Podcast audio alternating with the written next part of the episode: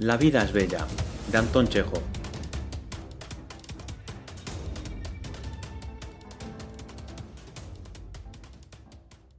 Ciertamente la vida es desagradabilísima, pero cuesta poco hacerla estupenda. Para ello no se necesita ganar 200.000 rublos a la lotería, conseguir la orden del águila blanca, casarse con una mujer bonita o pasar por persona de orden. Todos estos bienes son corruptibles y ordinarios. Para sentirse feliz sin interrupción, incluir en los momentos de amargura y pena, es imprescindible. A. Saber conformarse con lo que se tiene. B. Alegrarse pensando que todo pudiera ser peor, lo cual no ofrece dificultad alguna.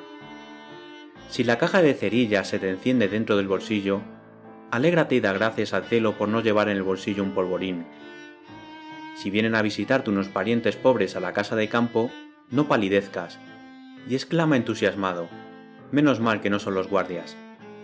Si se te clava una espina en un dedo, relájate, menos mal que no ha sido en un ojo. Si tu mujer o tu cuñada tocan el piano, en vez de enfadarte, llénate de contento por no estar oyendo aullidos de chacales o un concierto gatuno. Alégrate de no ser el caballo del tranvía, ni un vacilo de coq, ni una trichina, ni un cerdo, ni un jumento, ni un oso como el de los gitanos, ni una chinche.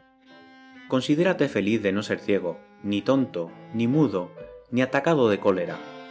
Regocíjate de no estar en el banquillo de los acusados, de no tener ante ti a un acreedor, y de no estar discutiendo tus honorarios con el editor. Si no vives en un lugar muy remoto, ¿no te hace dichoso la idea de que has tenido la suerte de no ir a parar tan lejos como pudieras haber ido? Si te duele una muela, date por satisfecho de que no te duela toda la dentadura.